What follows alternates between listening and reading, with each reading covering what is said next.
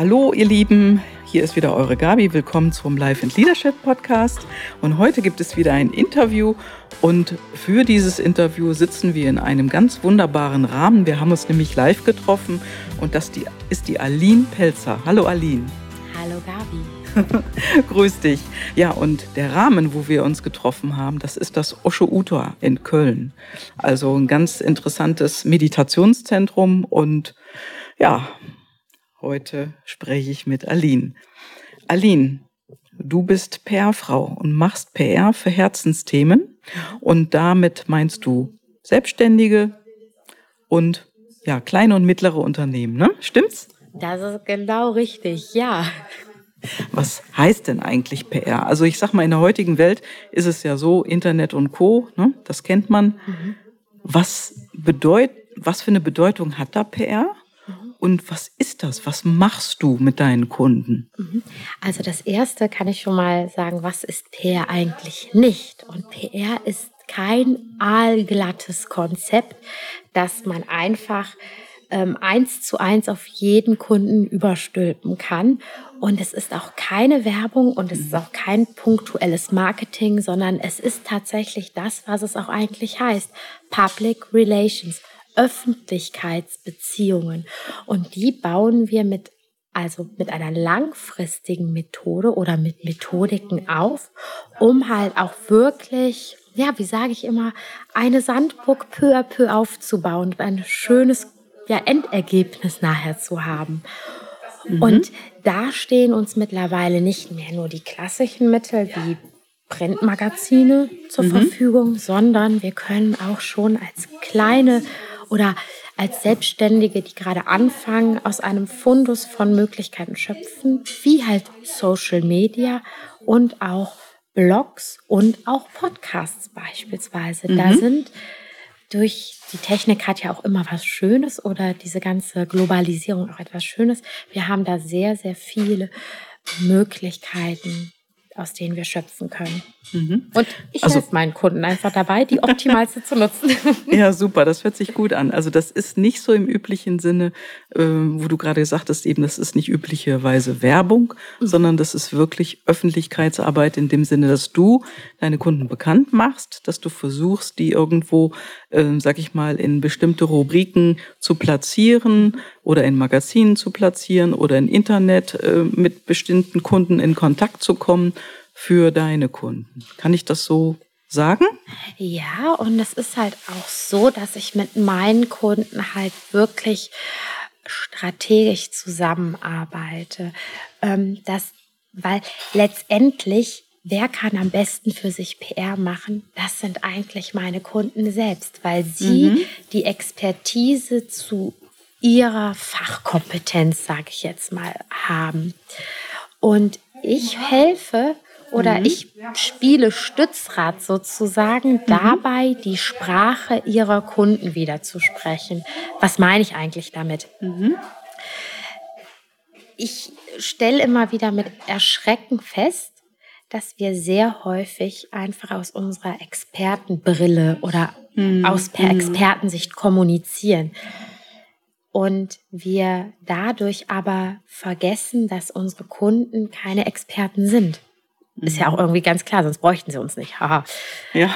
Nur, das bedeutet, manchmal fangen wir an, in, in metaphorisch gesprochen, äh, Italienisch zu sprechen, obwohl unsere Kunden nur Französisch verstehen. Und diese mhm. Verstrickungen mhm. ist eine Sache der PR, die mal aufzulösen. Weil mhm. wenn mein Kunde gar nicht weiß, dass ich die Lösung für ihn habe, dann wird er mit seinem Problem nicht zu mir kommen.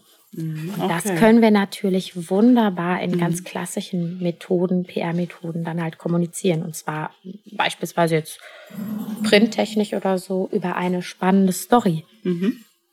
wo der Kunde sich wiederfinden kann. Mhm, okay. Ja.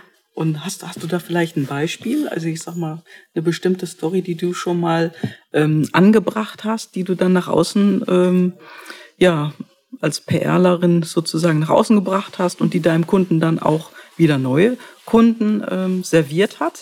Kann man das so sagen? Ja, das kann man so sagen. Ja, ich habe beispielsweise für die Marina Fries vom Feminist-Kongress, mhm. die war in der Cosmopolitan. Mhm. Und ähm, da haben wir eine Geschichte über das Scheitern und über eine finanzielle Pleite gesprochen. Und was triggern wir eigentlich mit dieser Geschichte? Als erstes mm. triggern wir damit, ähm, dass man, also ein, ein gewisses Gefühl, ein Traurigkeitsgefühl natürlich, weil ich glaube, wir alle wollen mm. nicht gerne pleite gehen. Nee. Aber falls es uns mal passiert ist, mm. sagen wir auch, hey, es kann dir passieren. Mhm. Und du kannst rauskommen wieder aus dieser, aus dieser, mhm. aus dieser Sache. Also ich sag mal, über, über ähm, Scheitern wird ja immer mehr gesprochen. Mhm. Das hört man viel von Menschen, die eher in dem selbstständigen Bereich mhm. drin sind, weniger in, in Betrieben. Da mhm. kriegt man das zwar mit mhm. und es wird zwar irgendwann bekannt, aber die Menschen selber sprechen da eher weniger drüber. Ne? Also ist das dann so ein Schaffen von einem Gemeinschaftsgefühl, dass man sieht, oh Mann, dem anderen, dem ist das ja auch passiert und es ist nicht so schlimm?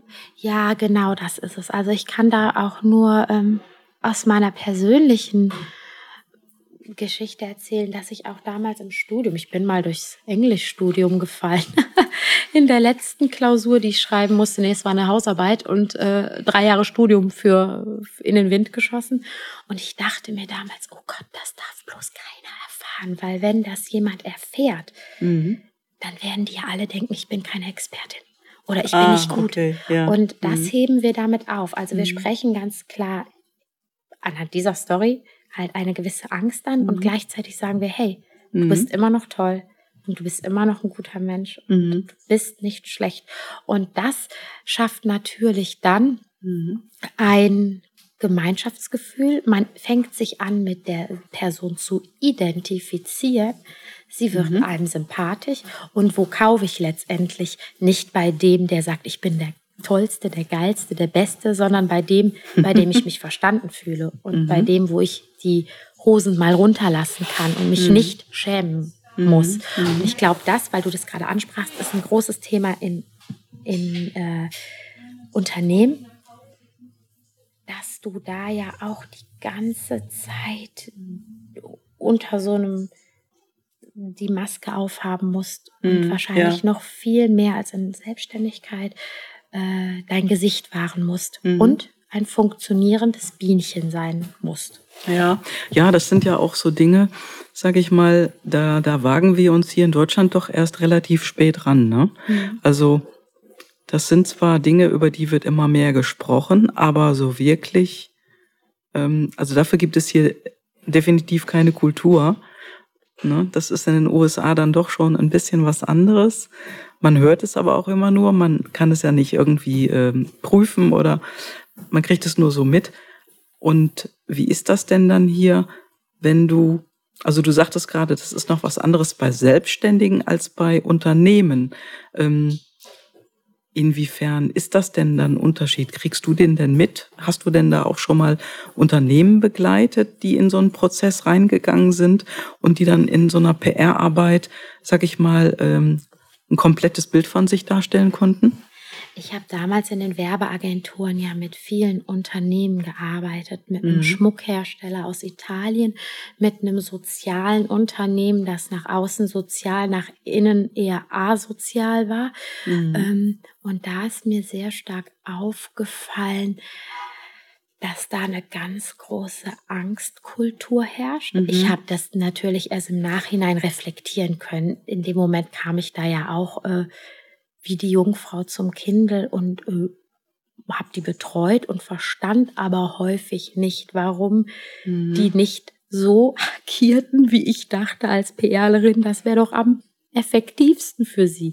Mhm. Und habe gar nicht verstanden, was da für Mechanismen auch einfach im Hintergrund ablaufen. Also letztendlich wollten viele dann einfach nur ein gutes Bild von sich in die Welt setzen, Richtig. ein gutes Image aufbauen ja. und innerhalb ähm, war es dann eben nicht so. Da war es eben ganz anders. Ganz ne? Schlimm, ja, tatsächlich.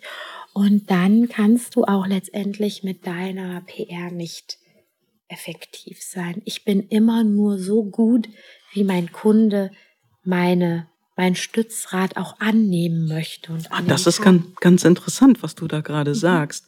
Also hat das dann tatsächlich, ich sag mal, das ist ja dieses authentisch sein, ja. authentisch nach außen zeigen. Ist das das, was du meinst? Richtig, das ist es. Und es ist vor allen Dingen auch das, wenn, ich kann da gerne ein Beispiel nennen. Sehr gerne. Mm, wir hatten eine Kampagne mit der Zeitschrift Mädchen mhm. für diese soziale Organisation. Und diese Zeitschrift wollte mit uns langfristig weiterarbeiten. Mhm. Und wir hatten, hätten ein, also von einem TV-Sender im Süden Deutschlands, hätten wir einen Beitrag, einen Fernsehbeitrag bekommen. Mhm. Und beides wurde wegen innerpolitischen okay. Unstimmigkeiten abgelehnt. Das ist für eine, also aus meiner PR-Sicht ist das der super GAU, weil was passiert? Du als PRlerin verbrennst dir deinen Namen bei den äh, Journalisten Mhm. Das heißt, sie können dir nicht mehr vertrauen. Also was, was bedeutet das denn? Also ich sag mal, du hast schon Vorarbeit geleistet mhm. sozusagen, mit Journalisten gesprochen und wolltest deinen Kunden platzieren und dann passiert da sowas und dann musst du alles zurückziehen, oder? Richtig. Und das, da, da hinterlässt man verbrannte Erde. Und ich muss auch mal ganz klar sagen, das ist auch immer noch ein Mythos, den vielen Kunden von mir im Kopf rumschwirrt es ist auch süß, weil ich erst, weil ich eben noch auf einem Netzwerktreffen war und da war dann auch eine ganz nette Dame, die sagte, und ich stehe auch für Fernsehteams bereit und auch für Print und Journalisten und so. Und da wird, das wird so wahrgenommen, als ob die Journalisten auf deine Story warten. Ja. Und auf dich. Ja. Die Journalisten warten nicht. Mhm. Wenn die dir ihre Bühne zur Verfügung stellen, mhm. kannst du dankbar sein und dann musst, dann darf, solltest du sehr schnell liefern. Ja. Und wie gesagt, mit dem einen Kunden, das war für mich ein super GAU, weil ich in dem Moment meinen Namen verbrannt habe einfach, weil die mhm. natürlich, ich konnte nicht liefern, ich konnte nur sagen, es tut mir total leid, aber mein Kunde spielt nicht mit. Also, und dann mhm. wird bei denen aber abgespeichert, Aline Pelzer hat Kunden, die nicht das liefern, wenn ja. ich ihnen die Bühne biete. Ja. Das heißt, wenn Aline Pelzer mir nochmal schreibt, kann ich ja nicht, kann ich ja nicht sicher sein, mhm. dass jetzt die Zeit, die ich investiere, um mit ihr zu kommunizieren, ob die nachher für mich zum Resultat führt. Ah, okay. Das heißt also, wenn so ein Kunde querschießt, ja. warum auch immer, das ist ja jetzt mal ganz dahingestellt, ja. und äh, der muss sozusagen seine ganzen Aktivitäten zurückfahren und du musst dich zurückziehen beim Journalisten, mhm. dann hast du schon deinen Namen geschadet. Letztendlich ja. Mhm, okay, also das äh, finde ich jetzt ganz interessant. Das habe ich noch nie so gehört. Ich habe das auch selber noch nie so, ähm, ja, also es wurde noch nie so darüber gesprochen, mhm. wie wir das jetzt machen. Und das finde ich jetzt ganz interessant. Das heißt, du musst definitiv auch 100% zuverlässige Kunden haben. Die ja. müssen integer sein, die müssen liefern. Mhm. Und das wenn sie es nicht machen, ich sag mal, dann kannst du ja auch zukünftig den Kunden vergessen. Ne? Ich sag mal so, Stell dir das vor, du hast ähm, eine große Party und du hast einen Caterer bestellt. Mhm. Ja. Und der Caterer kommt nicht. Ja. Wirst du noch mal bei dem Caterer bestellen? Nein, das genau. ist ein super Beispiel. Ja, und genau das passiert, wenn mein Kunde oder nicht mitspielt, dieser Journalist, so gut mein Angebot sein wird, so gut meine Story wird, wird mich nicht mehr nehmen, weil ich nicht geliefert habe für ihn. Ah, okay. Nicht, oder das, das ist auch immer noch schön, was sage ich immer in der Beziehung Print oder Journalismus und Kunde. In dem Moment, wo der Journalist sagt, hey, ja, okay, mhm. du, darfst deine Stu äh, du darfst deine Story bei mir veröffentlichen, bin nicht ich der Kunde, sondern mhm. der Journalist ist mein Kunde und der Kunde ja. ist König. Und in dem Moment aber, wo ich vielleicht für eine Veröffentlichung bezahle, mhm. bin ich wieder der Kunde. Dann ist das anders. Aber wenn wir, wenn okay. der Kunde, wenn der Journalist uns die Plattform bietet, mhm. dann haben, sind wir sozusagen der Caterer. Okay, mhm. das habe ich jetzt verstanden. Also ja. ganz, ganz spannende Zusammenhänge, die du da jetzt so auf den Plan bringst. Wie schwierig ist es denn dann heutzutage aus deiner Sicht? Das hat sich wahrscheinlich auch schon verändert. Wo du angefangen hast, war es bestimmt anders als heute. Wie schwierig ist es denn dann mit Kunden, die liefern oder nicht liefern? Wie kriegt man da gute Kunden? Oder ich weiß gar nicht, wie ich das jetzt ausdrücken soll. Also Wie schwierig ist es, mit zuverlässigen, an zuverlässige Kunden von deiner Seite auszukommen?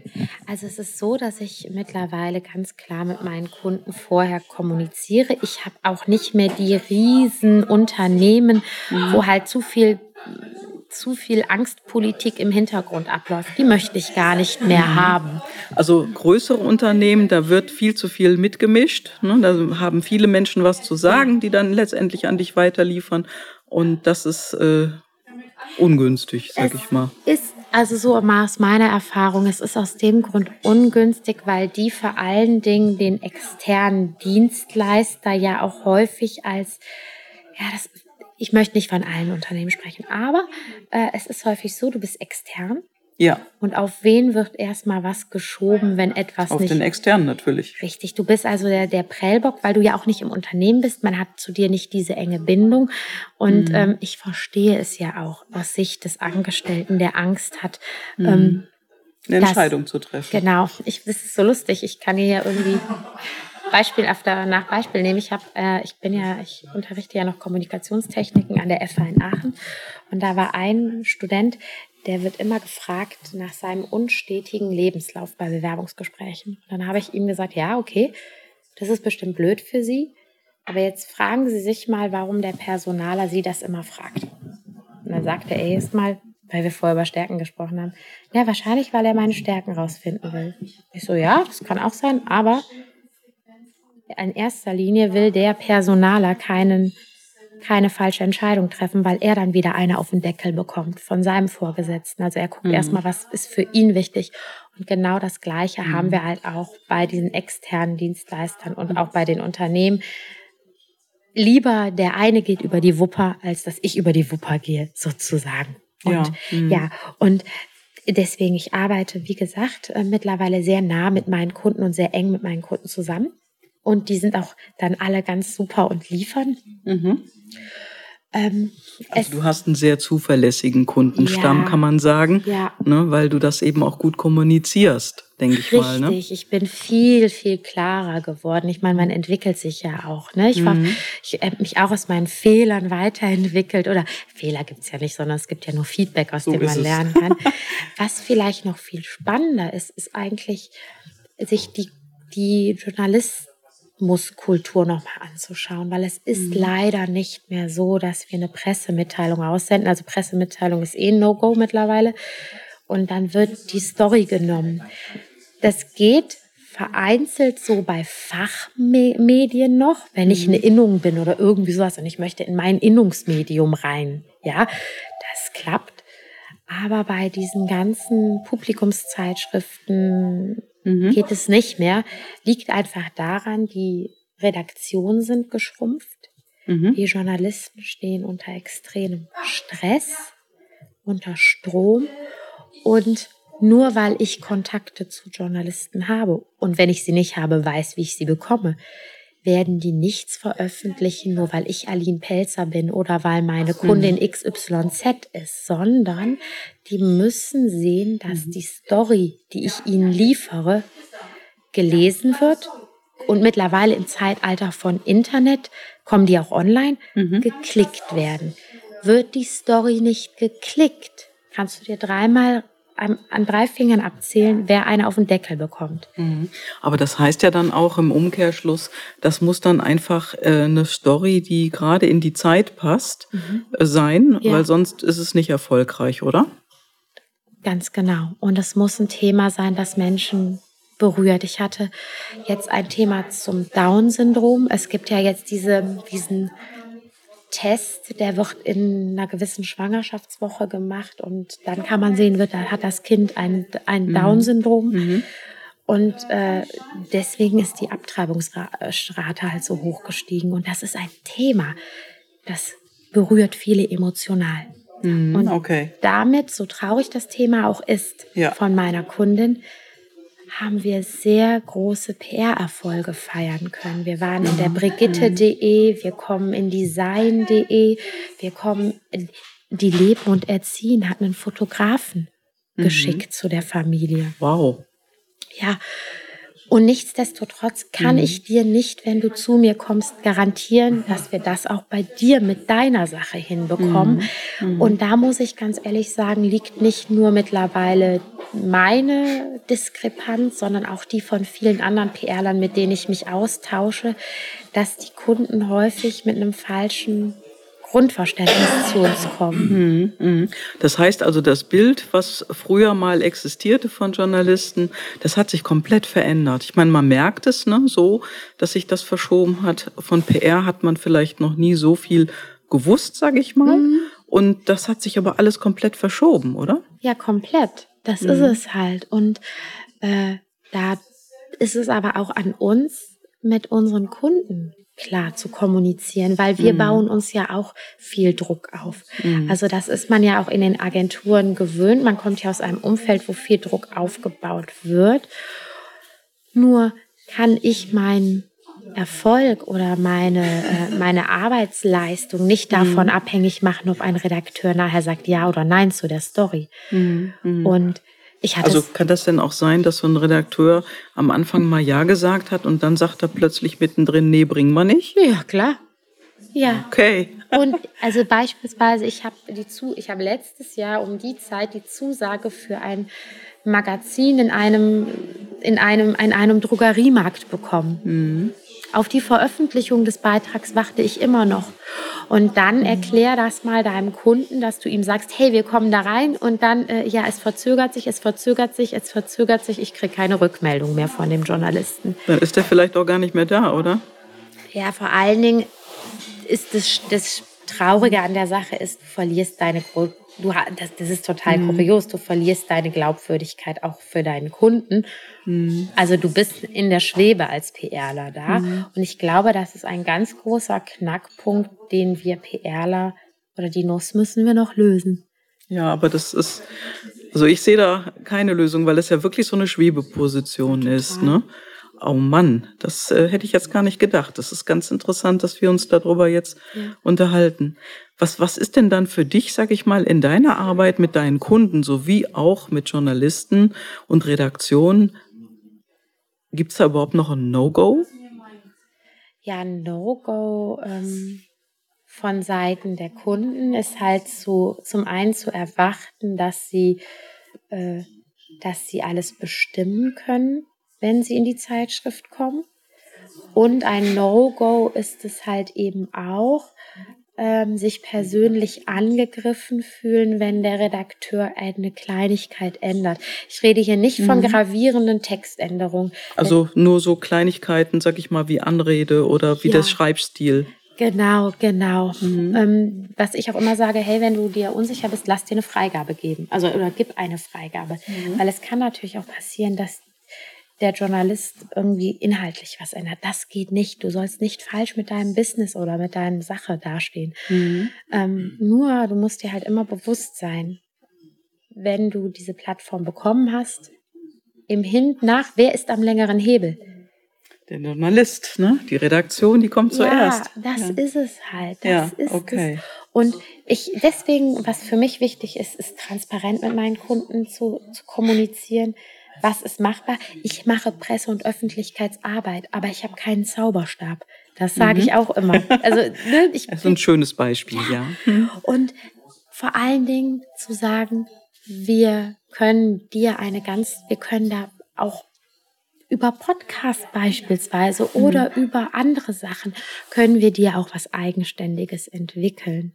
Mhm. Und wir müssen uns nicht von anderen zwingend abhängig machen, wie von Printmedien oder mhm. Online-Medien. Mhm. Mhm. Okay. Ja, ist das denn, also wenn ich jetzt so, wenn du jetzt mal so zurückschaust, ich sag ja. mal, du wirst ja noch ziemlich lange in diesem Business unterwegs sein. Davon gehe ich mal aus. Ja. Ähm, was war denn so bisher das Wichtigste, was du in deinem Geschäft gelernt hast? Das Wichtigste, was ich in meinem Geschäft gelernt habe, ist, dass es nicht um mich geht, sondern um meinen Kunden. Mhm. Und ich muss mein, die Kundenbrille aufsetzen und mein, meinen Kunden ihre Sprache sprechen. Und das ist ganz toll, weil das ist etwas, was ich meinen Kunden wieder mitgeben kann. Mhm.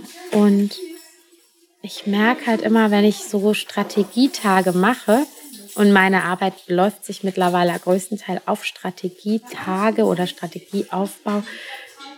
Wie glücklich die Kunden danach wirklich äh, da rausgehen und plötzlich sagen, oh ja, genial, jetzt, jetzt sehe ich meinen Kunden plötzlich schon wieder klarer vor Augen. Mhm. Und jetzt ist das, dieser ganze PR, Marketing, Werbung, Dschungel ist nicht mehr ein Dschungel, sondern ich habe einen Pfad bekommen, wo ich lang gehen kann. Und ich merke plötzlich, ich muss gar nicht alles machen, was alle schreien. Ja, ja es ist so großartig. Ja. Also dann machst du solche Strategietage, 1, 2, 3, erstmal so, um deinen Kunden einzustimmen, überhaupt auf das Business und wo es dann lang gehen kann. Also die Möglichkeiten zeigst du dann dem Kunden. Mhm. Mhm. Genau, es wäre natürlich es wäre natürlich vermessen zu behaupten, dass wir mit einem Tag komplett die PR-Strategie ja. schustern. Ja, das ist nur der Startschuss, ne, sozusagen. Ne? Und deswegen ist es mir auch am liebsten, wenn wir, wenn ich meine Kunden über lange Zeit, also mindestens ein halbes Jahr bis zum Jahr auch betreue und unterstütze. Das Tolle ist ja, die ganzen Tools und die ganzen Sachen, die ich mir über Jahre angeeignet habe, kann ich denen ja ganz schnell komprimiert zukommen lassen. Und ich kann vorher sagen, hey, das macht mhm. Sinn und das macht nicht Sinn. Da mhm. sparst du ja im Endeffekt das, was du an Geld an mir aus, an meiner Dienstleistung ausgibst, sparst du aber wiederum an Zeit. Mhm. Und die hast du dann wieder für dich und wieder für dein Business, das ja. weiterzuentwickeln. Ja, dafür bist du eben hier der Spezialist, ne? Und Richtig. der Kunde oder dein Kunde ist dann Spezialist für das, was er macht. Ja, und das ich habe ein ganz tolles, äh, ich habe damals einen Podcast gehört, weil ich auch für mich natürlich, als ich in die Selbstständigkeit gegangen bin, habe ich erstmal geschaut, okay, was, woran mangelt es mir? Mhm. Woran rein muss ich da investieren? Beispielsweise, ich habe auch mich coachen lassen. Ja. Ich habe auch okay. an meinen Glaubenssätzen gearbeitet, an meinen äh, Verstrickungen mit Geld und so weiter und so fort. Und dann habe ich einen Satz gesagt bekommen, der hat sich bei mir eingeprägt. Wie will ich denn erwarten, dass Leute das Geld für meine Dienstleistung zahlen, wenn ich es mich mhm. nicht wert bin, in mich selbst zu investieren? Hervorragend. Ja. Also das ist ein sehr guter Satz und der ist, da ist, steckt da so viel Wahres drin. Ne? Also man ja. glaubt es gar nicht. Also du bist also wirklich, also du sagst auch damit, dass du nur weiterkommen kannst, wenn du selber bereit bist, weiterzugehen und in dich selbst zu investieren. Ne? Ganz klar. Hm. Oh, jetzt wird es hier gerade ein bisschen. Äh, ja, es wird hier gesungen. Super, man singt für uns, da sieht man mal wieder. Ja, genau. Und ähm, das ist halt auch eine Sache. Spitzensportler andere Profis oder auch äh, ja, Politiker, alle haben sie Coaches. Mhm. Warum denken wir Otto Normalverbraucher eigentlich immer, wir kriegen es ohnehin? Ja. Und wir haben viel gelernt in der Schule und vielleicht auch im Studium, aber Lernen ist ein mhm. Leben lang und ähm, das dürfen wir wieder spielerisch erlernen. Ja, auch das ist ein schöner Satz. Also das, das stimmt auch, das sehe ich komplett genauso wie du. Und ich sag mal, es ist ja eine ganz andere Sache, wenn man jetzt als Angestellter arbeitet oder sich dann selbstständig macht oder vielleicht eine Firma gründet oder auch Nachfolger in einer Firma wird. Man braucht ein anderes Denken und das ist ein unternehmerisches. Ja, und das kann man nun mal nicht entwickeln, weil man sich für etwas entschieden hat. Ich meine, wir haben, hat, hattest du in der Schule das Fach Unternehmertum? Natürlich nicht. Ja. Gut, ich glaube, das gibt's heute auch noch nicht an Schulen und an Universitäten. Und das finde ich sehr schade, weil mittlerweile ist der Markt ja in der Richtung auf. Es wird immer mehr damit ähm, darüber geredet, darüber geschrieben und kommuniziert. Und es ist schade, dass das äh, Unternehmertum an sich noch so ein ja, das steht in so einem Schatten ne? oder in so einem dunklen Licht, will ich mal so sagen. Ja, und das, ich weiß gar nicht, wie hoch die Prozentzahlen sind, aber ich glaube, 70 oder 80 Prozent der Leute äh, scheitern doch in den ersten drei Jahren in ihrer Selbstständigkeit. Und ich glaube, ganz groß, große Stellschrauben sind nun mal zum einen das Persönlichkeitscoaching, was du ja anbietest. Ja, ja, genau. Und letztendlich aber auch PR und Marketing, die vernachlässigt werden. Wobei mhm. ich auch sage, zuerst muss ich mich eigentlich mal ein bisschen schleifen lassen auf persönlicher Ebene, mhm. bevor ich dann eine PR-Maßnahme anwenden kann. Mhm. Warum ist das so? Also wir haben ja schon äh, kurz im Vorgespräch so ein bisschen ja. darüber gesprochen und äh, sind dann wirklich auch zu der Erkenntnis gekommen, dass es tatsächlich so ist. Aber ähm, ja, wie erklären wir das jetzt? Wie reden wir darüber? Was würdest du sagen, warum ist das so? Also ich würde sagen, das liegt daran, wir werden ja geprägt in unseren ersten sieben Jahren am meisten. Und dann haben wir dieses, es gibt ja diese Metapher von diesem inneren Kind mhm. ganz lange. Und das hat vielleicht Angst sich, Angst, sich sichtbar zu machen. Und jetzt komme ich als PRlerin zu dir und sage, hey, mhm. ich, hab, ich weiß, was zu dir passt. Ja. Das passt. Das ja, das wird ja vielleicht auch sogar passen, ne? Ja, aber in dir drin, und das weißt du als Coach besser als ich, ist da irgendwas, das hat Angst vor Sichtbarkeit oder das mhm. sträubt sich gegen Technik, weil mhm. es vielleicht mal irgendwann in der Klausur oder so, das hatte mit Technik zu tun und da wurde, da, da wurde man bloßgestellt, wie auch immer. Und dann mhm. wirst du dich gegen alles, was ich letztendlich sage, oder wo ich dir mhm. zu, ja, Rate, Ratschläge und so weiter kennen wir auch, auch einen Schlag, aber, oder wo ich dich eigentlich unterstützen werde, wirst du innerlich mhm. ablehnen. Ja, also das ist dann zum Beispiel so, wenn jemand jetzt zu dir kommen würde, würde sagen, ähm, liebe Frau Pelzer, machen Sie mich doch bekannt. Und äh, du sagst dann, okay, ja. du bist Fotograf, da wäre Instagram interessant, ja. da gibt es Pinterest und müssen wir in die Öffentlichkeit. Und dann kriegt er einen Schock, wird blass um die Nase ja. und möchte sich selber gar nicht darstellen. Er möchte eigentlich eher seine Fotos darstellen. Ja. Funktioniert sowas? Naja, eigentlich nicht, ne? Also müsste ich, also eigentlich mhm. sah, sollte er davor zu einem guten Coach gehen. Mhm. Und okay. sollte sich da erstmal durchschleifen lassen. Und vor allen Dingen auch. Ähm, also durchschleifen lassen ist eine Metapher, ne? Wollte ich nur mal kurz ah, erwähnen. Stimmt, ja, ja. Ja, weil wir sind ja, weil, weil, was mir gerade noch einfällt, ich sehe das ja immer wieder, dass diese, diese ganzen Webseiten verwaist sind. Also ich weiß eigentlich gar nicht, was steckt denn dahinter. Mhm. Aber sorry, ich gehe zu keinem Dienstleister, wo ich noch nicht mal das Gesicht kenne. Aber also, das machen doch ganz, ganz viele. Ich sag mal kleinere Unternehmen ja, vor allen Dingen. Ja, die bräuchten alle mich und dich. okay, bitte anrufen. ja, das ist es halt. Und ähm, das ist ja auch kein, also jeder, muss auch keiner eine Rampensau sein. Jeder darf auch mit seiner mhm. Introvertiertheit ähm, die ist auch wunderbar. Das sind ganz tolle Persönlichkeiten.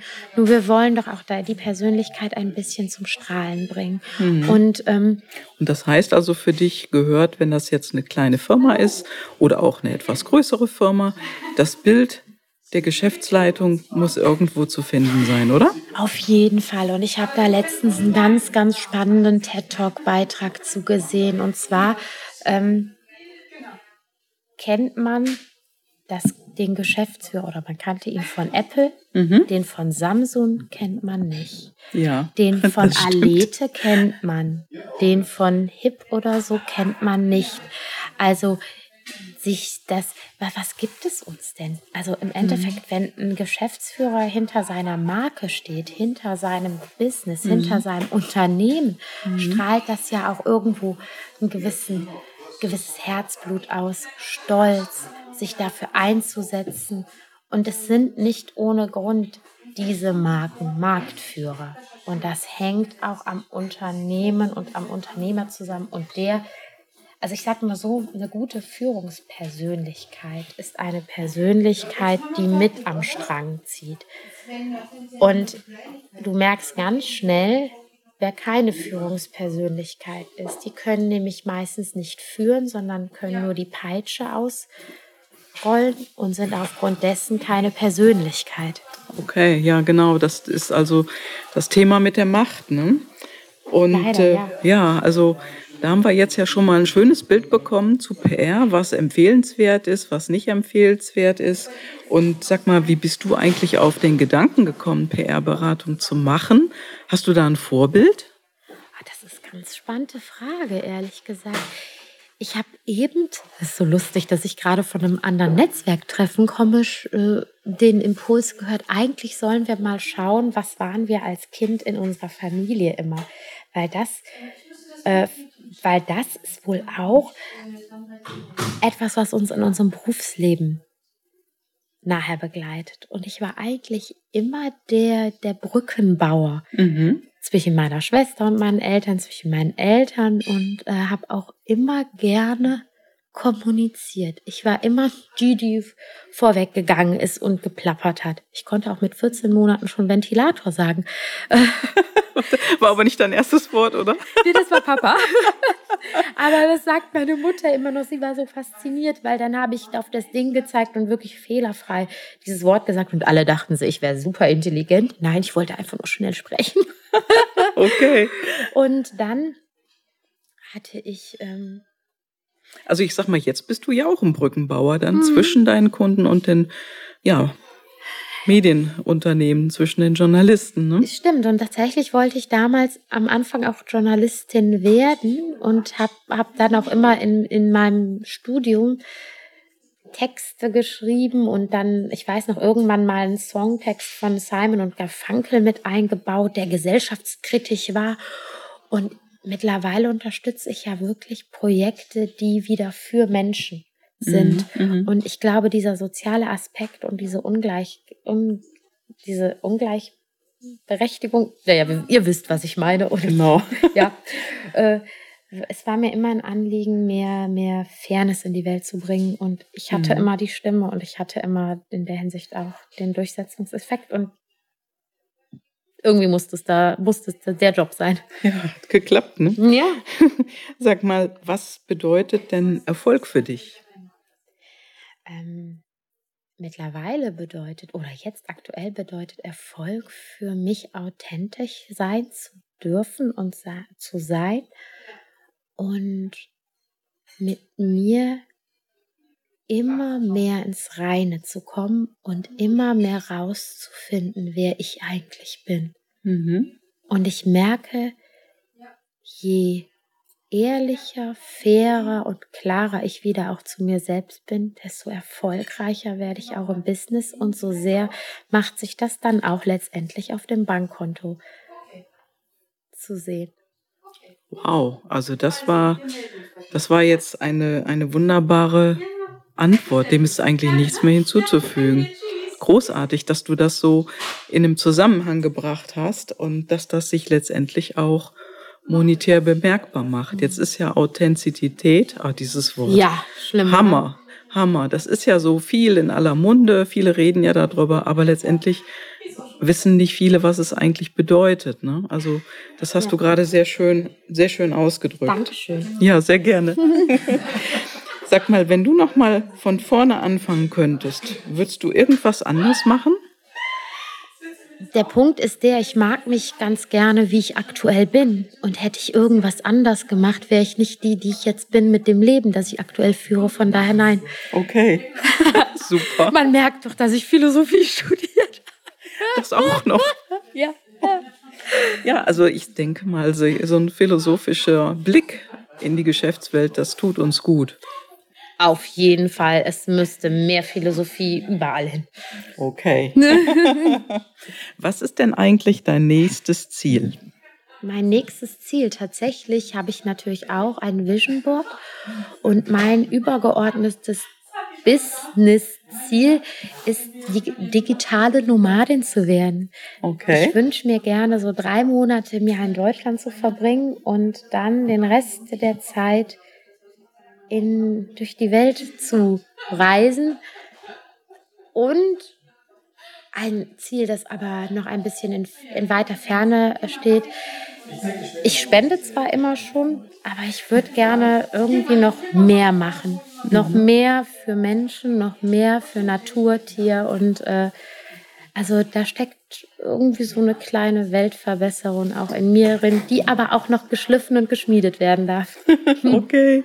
Also das ist ja eine, tolle Sache. Vor allen Dingen bist du ja dann als PR-Beraterin auch ja, bisher prädestiniert dafür, sowas auch bekannt zu machen. Ja, das stimmt wohl. Ne? Ich, ich schmiede gerade mein Handwerk für das nächste sozusagen. Ja, großartig.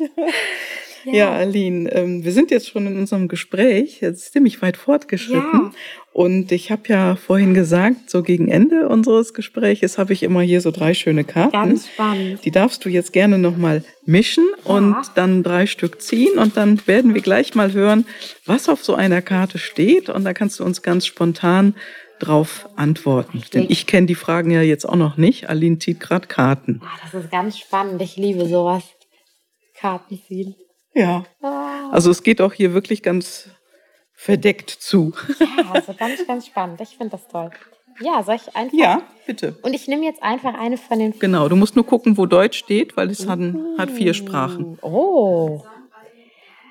Albert Einstein sagt, Fantasie ist wichtiger als Wissen. Was meinst du dazu?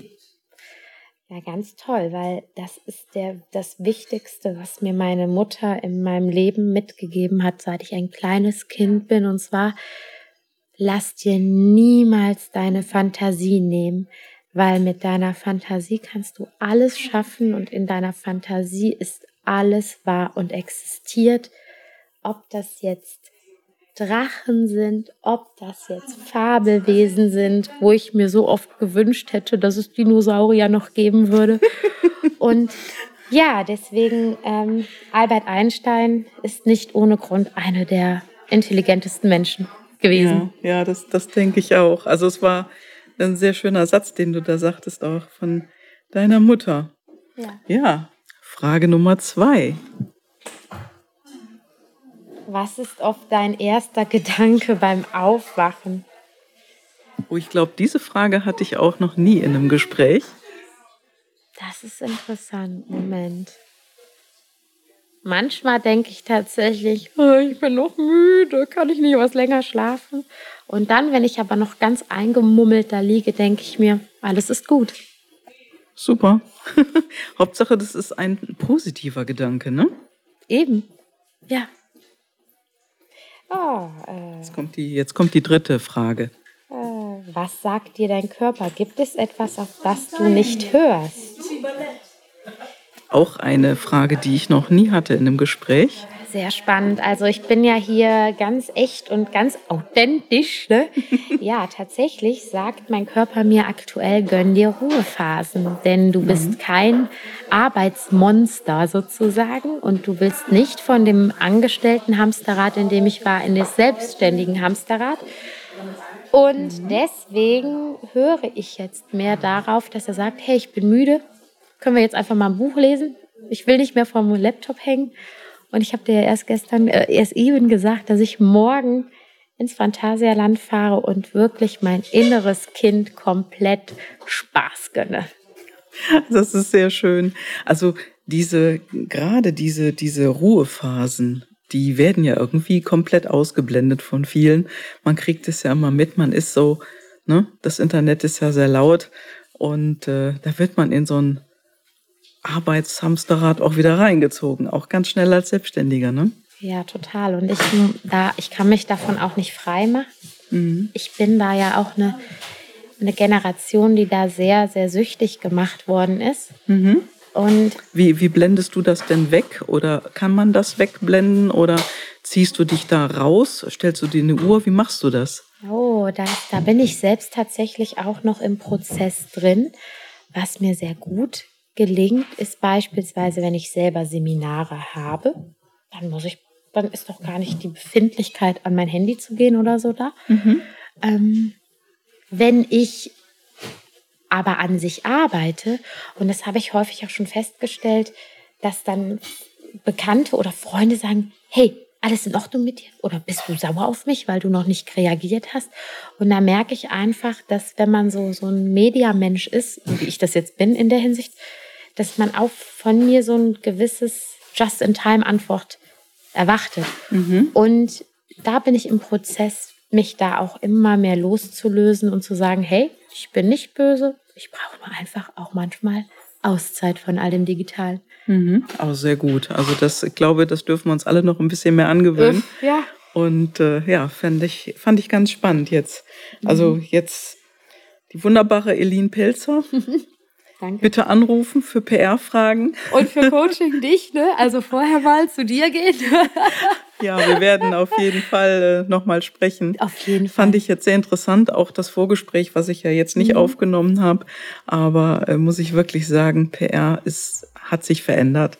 Und ich fand das Gespräch ganz, ganz toll. Ich danke dir ganz, ganz herzlich dafür. Und äh, ja, ich wünsche dir viel Erfolg weiterhin und gute Entspannung. Ja, und ich danke dir für die Plattform, die du mir hier geboten hast und für die PR-Maßnahme, die du mir jetzt hier geboten hast. Und vielen Dank und wir werden da auf jeden Fall nochmal zusammenkommen. Oh ja. Ich freue mich. Oh, ich freue mich total. Ja, ihr Lieben, vielen, vielen Dank. Das war's Tschüss. für heute. Tschüss. Danke fürs Zuhören. genau. Und ja, ich hoffe, euch hat auch heute das Gespräch gefallen. Und wenn ihr äh, Fragen habt an Nadine, gerne an uns schreiben. Die Kontaktdaten werde ich mit in die Shownotes aufnehmen. Und wenn du auch einmal eine, einen Beitrag hier leisten möchtest, ins Gespräch kommen möchtest mit mir, melde dich gerne bei mir unter mail at gabrielekal.com und ich wünsche dir alles Gute, einen schönen Tag. Ciao, ciao.